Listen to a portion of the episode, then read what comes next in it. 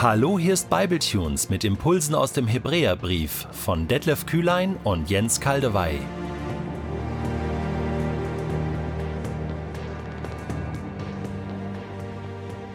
Der heutige Bibletune steht in Hebräer 4, die Verse 14 bis 16 und wird gelesen aus der neuen Genfer Übersetzung. Weil wir nun aber einen großen Hohenpriester haben, der den ganzen Himmel bis hin zum Thron Gottes durchschritten hat, Jesus, den Sohn Gottes, wollen wir entschlossen an unserem Bekenntnis zu ihm festhalten. Jesus ist ja nicht ein hoher Priester, der uns in unserer Schwachheit nicht verstehen könnte. Vielmehr war er, genau wie wir, Versuchung aller Art ausgesetzt, allerdings mit dem entscheidenden Unterschied, dass er ohne Sünde blieb. Wir wollen also voll Zuversicht vor den Thron unseres gnädigen Gottes treten, damit er uns sein Erbarmen schenkt und uns seine Gnade erfahren lässt und wir zur rechten Zeit die Hilfe bekommen, die wir brauchen. Ich finde, der heutige Bibeltext ist einer der schönsten im ganzen Hebräerbrief. Er ist einer der schönsten im ganzen Neuen Testament, denn er spricht eine Einladung aus, die uns alle betrifft. Wir wollen voll Zuversicht vor den Thron unseres gnädigen Gottes treten damit er uns sein Erbarmen schenkt und seine Gnade erfahren lässt. Und wir zur rechten Zeit die Hilfe bekommen, die wir brauchen. Eine schönere Einladung gibt's doch gar nicht, oder? Jesus würde an dieser Stelle ergänzen, wer Ohren hat zu hören, der höre. Der allerhöchste Gott lädt dich ein, zu ihm zu kommen. Und zwar jederzeit wenn es sein muss oder wenn es sein darf, zehnmal am Tag, hast du Audienz des höchsten Gottes. Das ist eigentlich unfassbar, wenn man sich das überlegt, wenn du das erste Testament liest und siehst, dass man eigentlich nur einmal im Jahr überhaupt ins Allerheiligste gehen durfte, in die Gegenwart Gottes. Und zwar auch nicht jeder Mensch, sondern nur der hohe Priester. Von dem ist ja jetzt auch hier im Text die Rede. Von Jesus. Damals war es Aaron und seine Nachkommen. Einmal im Jahr Audienz beim höchsten Gott. Und jetzt täglich, immer möglich, freie Bahn, die Tür zum Wohnzimmer Gottes steht immer offen für dich. Und ein Mensch, der Jesus nachfolgt, wird sich regelmäßig in der Gegenwart Gottes aufhalten. Ja, je länger du mit Jesus unterwegs bist, wirst du merken, wie sehr du auf seine Hilfe angewiesen bist. Reifer Glaube zeichnet sich nicht dadurch aus, dass wir Jesus weniger brauchen, sondern dass wir ihn mehr brauchen. Ich erkenne, ich brauche ihn noch mehr, ich erkenne noch mehr meine Schwachheiten, mein Unvermögen und dass ich angewiesen bin auf das Erbarmen und die Gnade Gottes. Weil wir nun aber, so heißt es in Vers 14. Und damit fasst der Hebräerbrief alles zusammen, was bisher geschrieben wurde, und bringt es auf den Punkt, weil wir nun aber. Und das ist jetzt eine wichtige Ergänzung zu dem Text, den wir vorher hatten in der vorherigen Episode. Da hieß es ja in Vers 12 schon, denn eines müssen wir wissen. Gottes Wort ist lebendig und wir müssen uns immer wieder dem aussetzen, immer wieder vor die Augen Gottes kommen, ja, in seine Gegenwart. Und da war es noch mit einem eher unangenehmen Gefühl verbunden, so wie man zum Arzt geht und äh, ein bisschen bibbert und denkt, was kommt da für eine Diagnose? Ähm, aber in Vers 14, äh, deswegen müssen wir jetzt hier weiterlesen, heißt es, weil wir nun aber einen großen Hohenpriester haben.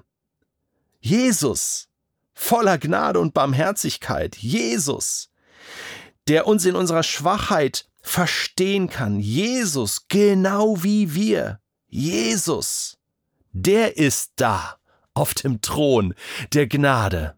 Er steht da für uns bereit, weil wir nun aber diesen Jesus haben.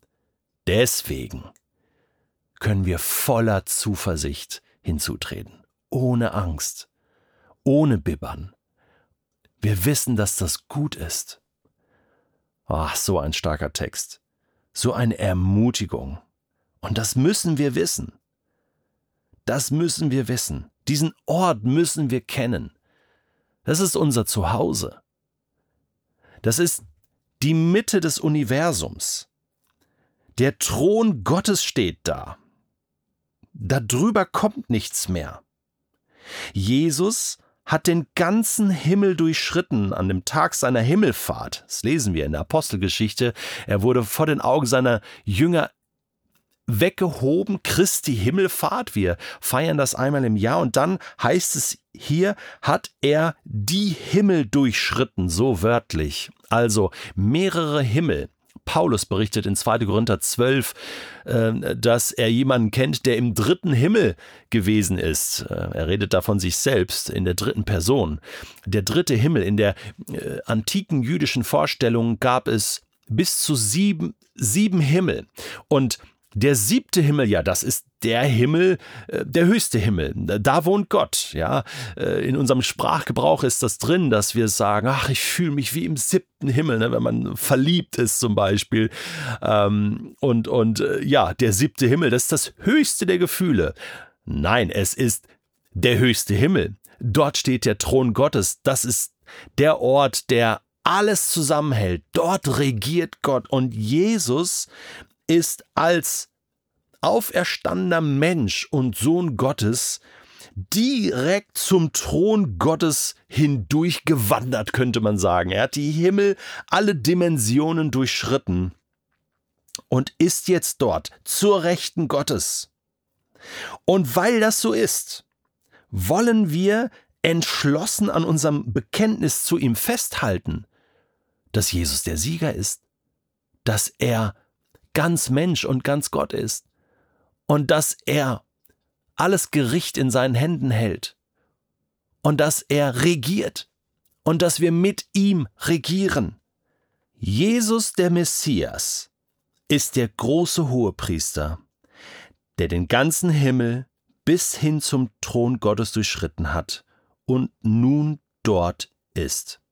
Lass uns mal kurz über diesen Thron Gottes nachdenken. Wo befindet der sich genau?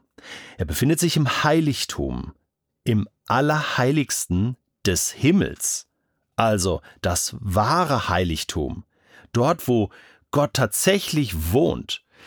Wir kennen dieses Allerheiligste von der Stiftshütte und vom Tempel, der irdischen Behausung Gottes, aber das waren ja nur Abbilder des Himmels.